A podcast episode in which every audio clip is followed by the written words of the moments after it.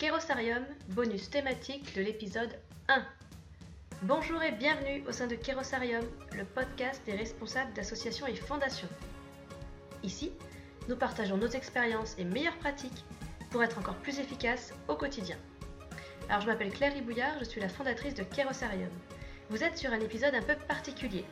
Il s'agit d'un bonus thématique réalisé avec Hélène Mollaret, qui est directrice d'initiative Nord-Isère, en 2017.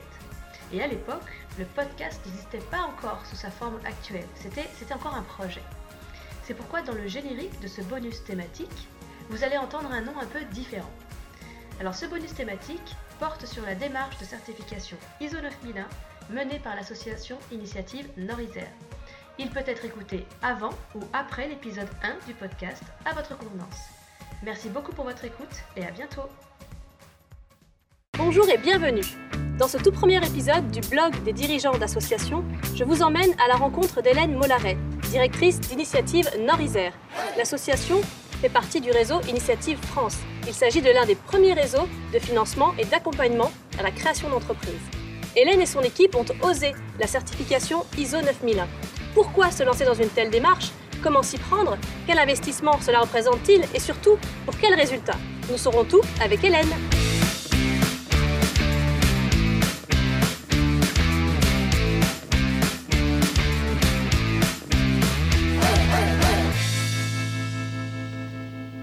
Bonjour Hélène. Bonjour Claire. Pourrais-tu me donner ta météo du jour? Bah, Comme le temps d'aujourd'hui, grand ciel bleu. Quel est l'objet d'Initiative Nord-Isère Initiative Nord-Isère est une association qui aide à la création, reprise et au développement d'entreprises euh, par l'octroi de solutions de financement qui leur permettent euh, d'obtenir un prêt bancaire professionnel. Alors ça se traduit par un accompagnement des, des, porteurs de projets avant leur création dans le montage de leur dossier et après le démarrage de leur activité, en moyenne sur leurs trois premières années. Nous avons accompagné en 2016 355 euh, porteurs de projets.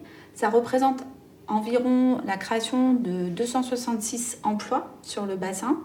Et puis en moyenne, on, a à peu près 9 entreprises sur 10 qui sont toujours euh, en activité après leurs trois premières années. Pourrais-tu m'expliquer brièvement ce qu'est la certification ISO 9001 en fait, euh, la certification ISO 9001, elle donne les exigences euh, organisationnelles euh, de l'ensemble de la structuration des services en fait de l'association. Ça nous permet en fait d'avoir un cadre et de définir les exigences par processus. Et l'objectif est de pouvoir en permanence être dans l'amélioration et la recherche de la satisfaction. Alors dans, dans une entreprise, on parle des clients et du coup en association, ça sera pour l'ensemble de ces parties prenantes. D'accord. Et cette certification, elle répondait à un besoin? En fait, euh, tout est parti d'un diagnostic, un diagnostic stratégique qui a, qui a été fait à l'intérieur de l'association. On a eu 25 ans et on a arrivé à un, un, résultat qui était de se dire que nous étions à maturité euh, qu'on avait un, socle assez stable, euh, une visibilité de financement à 3 ans, une équipe euh, permanente aussi qui était là, voilà, qui apportait une stabilité et, ainsi que des bénévoles qui étaient en place depuis un certain nombre d'années. Le contexte était en train de changer et on s'était dit qu'il fallait pouvoir donner un nouveau souffle à l'association en l'orientant vers deux axes pour la rendre incontournable. Donc les deux axes c'était faire en sorte de pouvoir faire croître euh, l'activité et en parallèle euh, être plutôt exemplaire dans la gestion de l'association. Début 2013, enfin voilà, sur le premier semestre 2013, on a, acté euh, la décision euh, de se servir de la certification comme moyen pour atteindre nos objectifs. On a entamé la phase opérationnelle au deuxième trimestre 2013 et nous en sommes aujourd'hui en 2017 à la fin du premier cycle euh, d'audit euh, qui fait qui termine euh, voilà l'entrée le, l'entrée définitive dans, ce, dans le système. Mis à part l'ISO 9001, est-ce qu'une autre certification était envisageable? Non, euh, parce que la norme ISO 9001, c'est celle qui a le plus large, euh, la possibilité la plus large en fait euh, d'organisation des processus. et elle laisse plutôt une grande liberté dans la manière de la mettre en œuvre. Donc c'était la plus adaptée à notre activité. Quel rôle a joué ton conseil d'administration? Alors, ben, il a été mobilisé dès le démarrage, dès la phase de diagnostic, euh, voilà, pour pouvoir analyser euh, euh, l'ensemble de notre système. Et au fur et à mesure, comme dans notre processus de décision associatif, au fur et à mesure de l'avancement des travaux, sur la décision évidemment de, de l'utiliser comme, comme moyen d'action. voilà, donc tout au long, et puis aujourd'hui, tout au long de son suivi, il, est, il reste informé régulièrement. Et à quel moment tu as choisi d'impliquer tes adhérents? Euh, Même chose, ils ont été. Euh, ils ont participé à la rédaction du diagnostic, ils ont participé au choix d'orientation par petits groupes sur les sujets euh, qui, leur, qui leur appartenaient. ils ont été associés de la même façon au fur et à mesure, en tout cas dans le choix de la stratégie. As-tu capitalisé sur la communication pour valoriser ces résultats? En fait, au démarrage, sur la phase de construction, on a peu communiqué parce qu'on n'était pas certain des résultats qu'on allait atteindre. Donc on est resté plutôt, euh, euh, plutôt sur une communication très très light, euh, juste d'état d'avancement dans la démarche. Et aujourd'hui, on arrive en phase où effectivement on a la possibilité de pouvoir communiquer sur les résultats. Et donc on démarre seulement une vraie communication. Peux-tu me parler des moyens nécessaires pour déployer cette démarche de certification?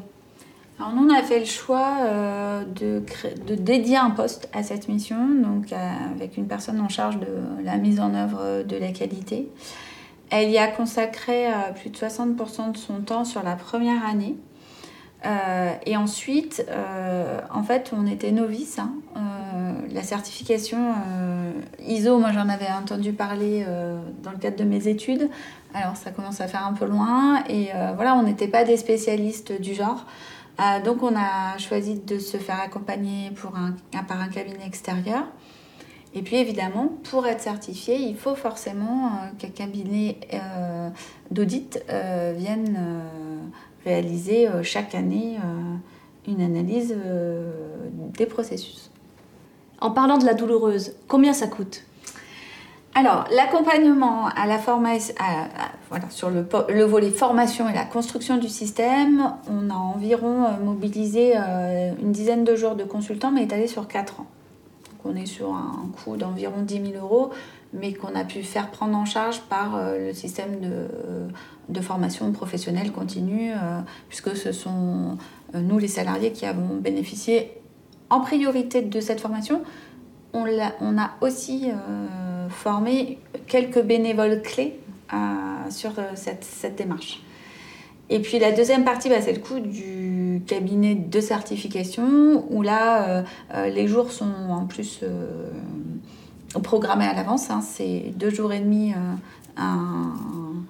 l'intervention de démarrage, puis environ un jour, un jour et demi par an, les trois premières années. Ce qui nous fait un total de sept jours sur quatre ans où on est sur environ 9000 euros. Pendant le processus, quelles sont les principales difficultés que tu as rencontrées?